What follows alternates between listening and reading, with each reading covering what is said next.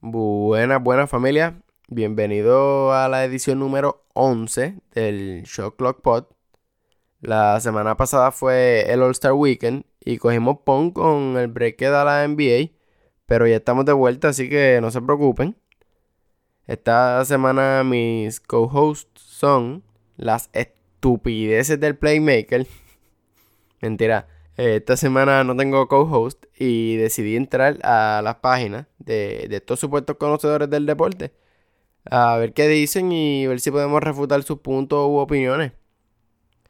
Lo que viene pasando es que es que a veces esta gente me coge en momentos que tengo diligencias que hacer, momentos que estoy ocupado, justo antes de entrar a trabajar. Pero hoy como que tengo tiempo y francamente estoy aburrido, así que vamos a darle. En esta, en esta última semana he escuchado como el llamado Playmaker está dando el Stephen Curry Hate Tour. Y francamente no sé si es un hater más o no, pero, pero hace un par de días lo escuché contradecir una realidad que, que yo pensé que era absoluta. Una realidad que atravesaba todos los universos.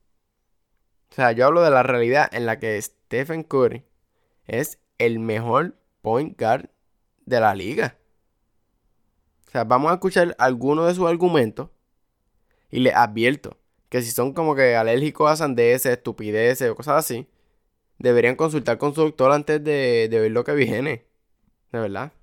Pero nada, tengo, tengo un audio aquí de, de un programa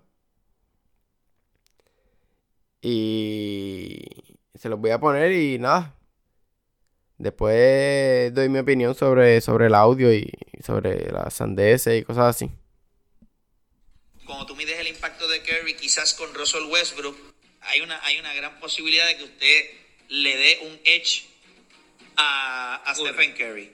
En los últimos cuatro años de esta liga, la eficiencia de Russell Westbrook ha estado entre el top Todos los años. No es que está por debajo, no es que usted, usted sigue repitiendo estupideces. Por eso es que usted tiene espacios en blanco en su cerebro, porque son cosas que usted repite. Los espacios en blanco en su cerebro son las cosas que usted no piensa, usted las manda a otro lugar para repetirlas. No es real. La eficiencia de Russell Westbrook en los últimos cuatro años de esta liga ha sido elite. Escuche esto, no es que es regular, no es que es 20, no es que es 17. Elite entre los mejores de la liga. Ahí vemos, ¿ves? Y ese, es el problema.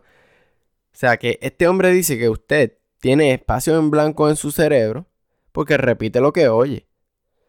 Y déjame decirle que no hay ningún, o sea, no hay ningún fact que te diga un hecho que te diga que uno de los jugadores más eficientes de la liga es Russell Westbrook. O sea, no hay ninguno. Russell Westbrook tiene uno de los PERs más altos de la liga. Eso es cierto. Pero ahí es que nos damos cuenta de que este hombre no sabe lo que dice. El Player Efficiency Rating es una fórmula matemática que combina stats para tratar de demostrar un punto. Donde único, el PER, utiliza la palabra eficiencia, es en el nombre. En las palabras del mismo John Hollinger, el creador de, del PER, esta métrica suma los logros positivos, resta los logros negativos y devuelve una clasificación por minuto del desempeño de un jugador. Ahora, el desempeño de un jugador no necesariamente determina la eficiencia. O sea, como podemos ver, esto es un problema de nombre. El Player Efficiency Rating tiene un nombre que es confuso. Y si tú no, si tú no eres una persona que va más allá si tú no eres una persona que dice como que... Coño, no sé, yo no entiendo por qué en el Player Efficiency Rating hay jugadores que, que no son tan eficientes. y usted no hace su diligencia, usted no, no lee sobre el Player Efficiency Rating, que hay muchas cosas para leer. Yo no estoy pidiendo que usted venga a, a, tratarse, eh, a tratar de, de aprenderse todo el glosario de la NBA. Pero, pero saber qué significa el Player Efficiency Rating. Y hay libros completos sobre eso. Hay libros que detallan cuáles son los problemas del Player Efficiency Rating. Pero, pero si no estás convencido, pues yo te digo, o sea, te voy a decir cómo, cómo funciona esa parte ofensiva del, por lo menos de la anotación del Player Efficiency Rating.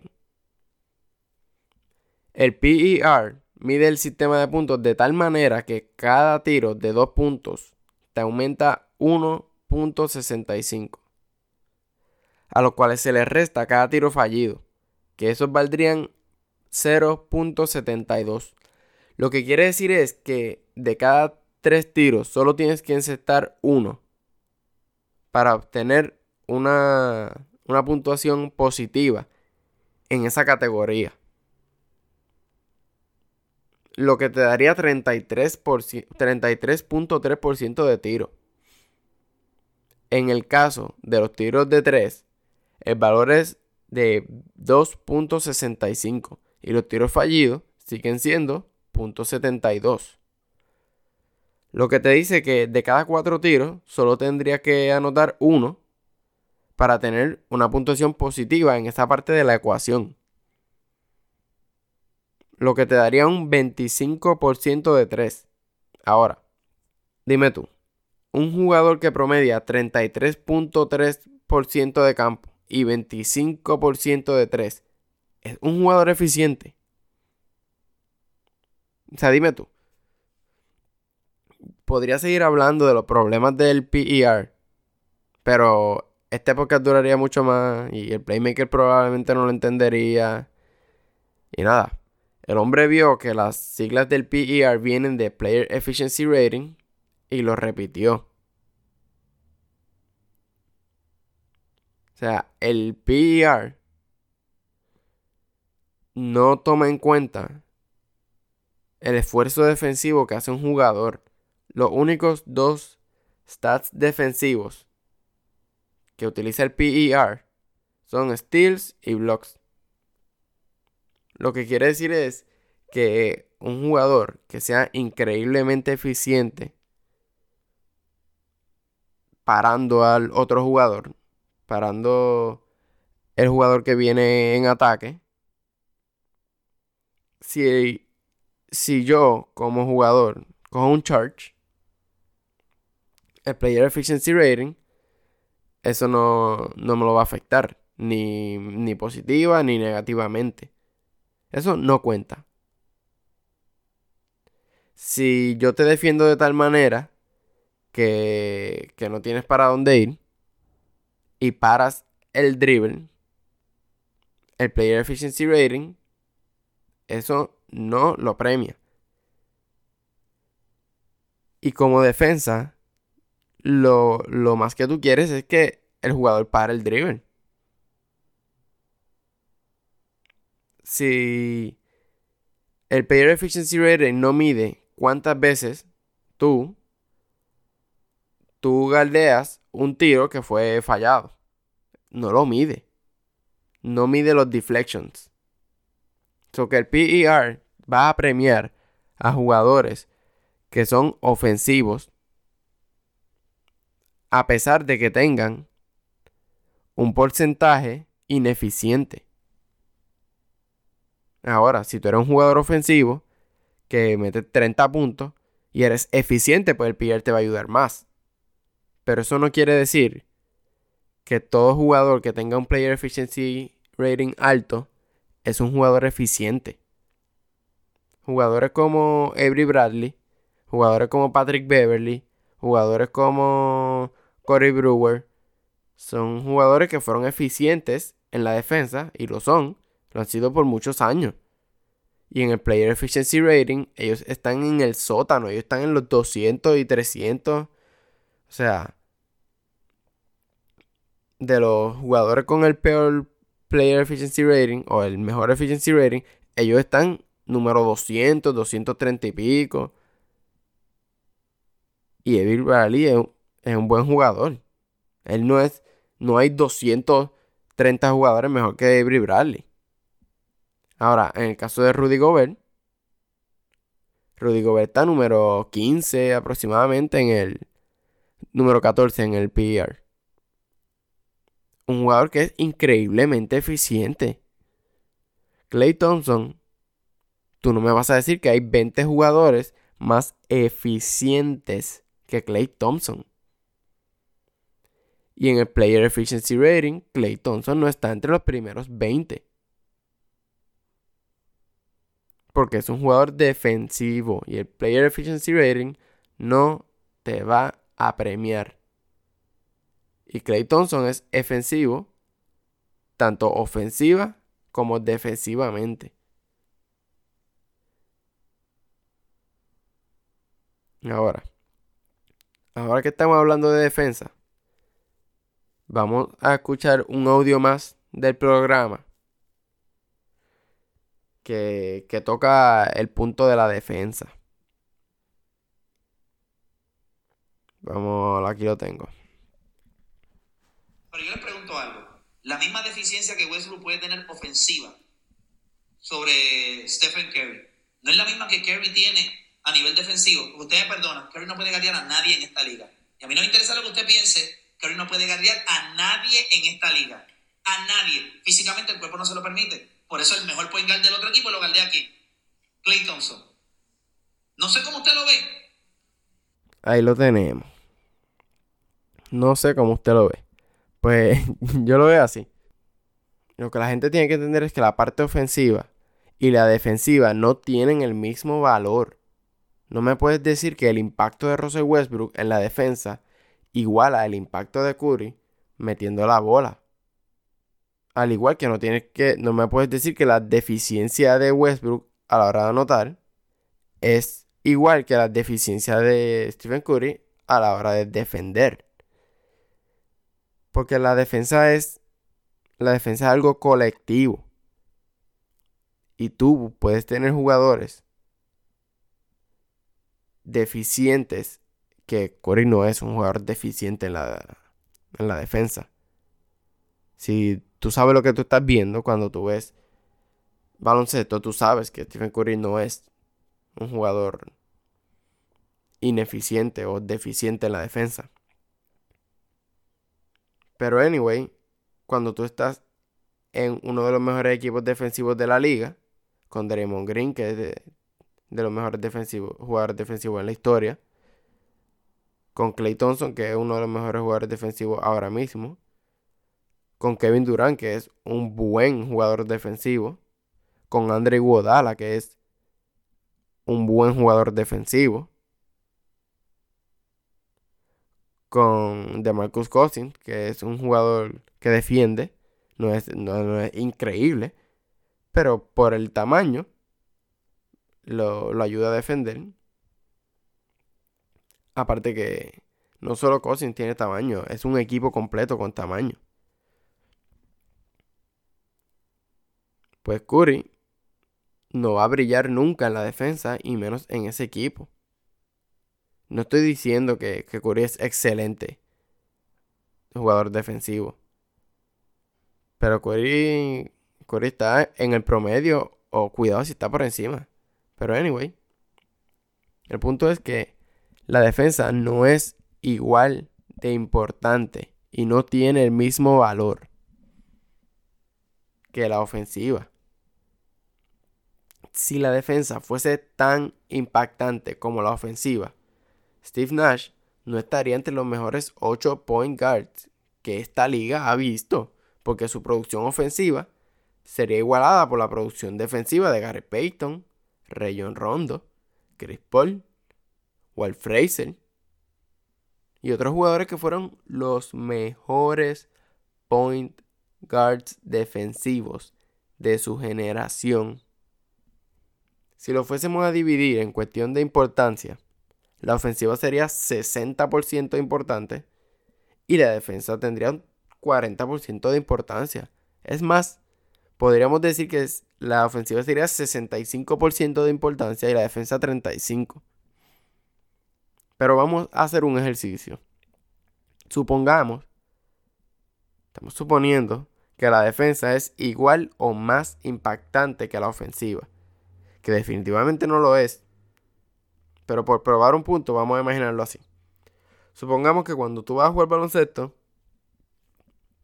le das prioridad a, evitar que el otro meta la bola y no a meterla tú. Supongamos que los equipos de baloncesto pretenden ganar anotando la menor cantidad de puntos posible porque el plan es parar al otro equipo. Supongamos que así es que ellos lo planean.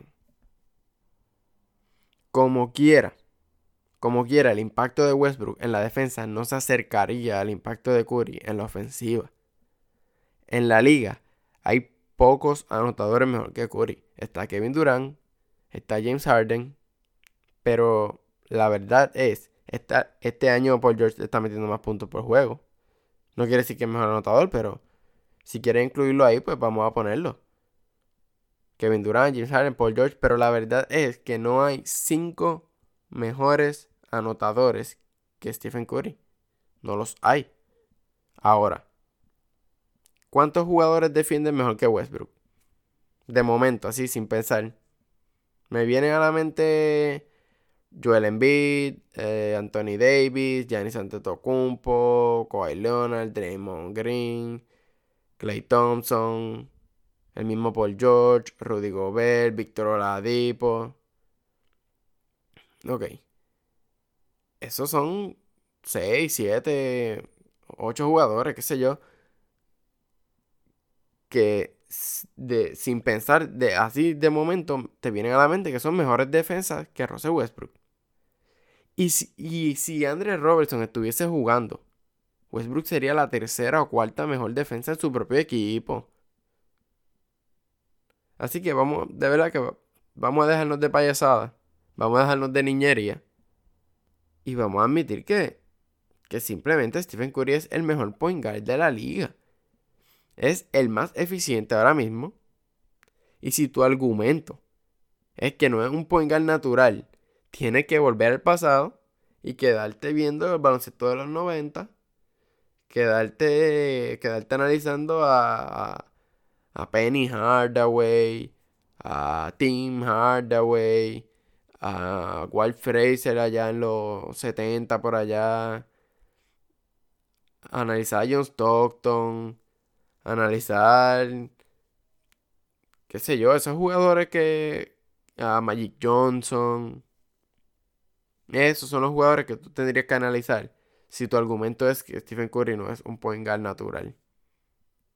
Ser un buen líder es un argumento válido por el cual ser un mejor point guard.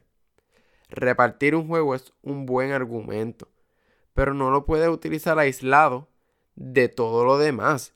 El baloncesto es muy complicado como para tú decir, Stephen Curry hace poquita asistencia, Russell Westbrook hace 11, Russell Westbrook es mejor point guard. No, porque en la era de baloncesto que estamos viendo, las posiciones no son tan importantes como las queremos hacer ver. Si el argumento es que Stephen Curry no es un point guard tradicional, entonces Nikola Jokic no es de los mejores centros, porque hay 11 jugadores que promedian más rebotes y 66 jugadores. 66 jugadores que promedian más blocks.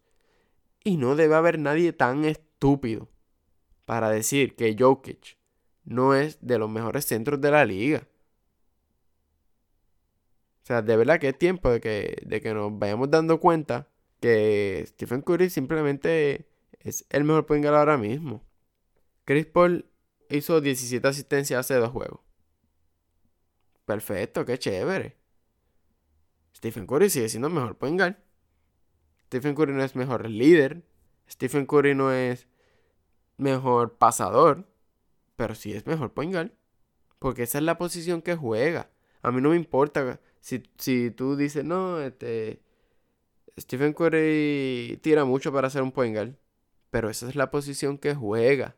El baloncesto ha evolucionado. y tú tienes que evolucionar con él. No lo puedes ver de la misma manera que lo veías antes.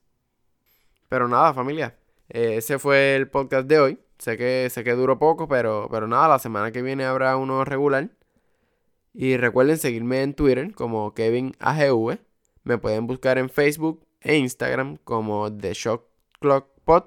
Y nada, familia, me dejan saber por Twitter, por, por Facebook, por Instagram, por donde quieran. Los temas que, que quieren que toquemos. Y nada, nos vemos en la próxima.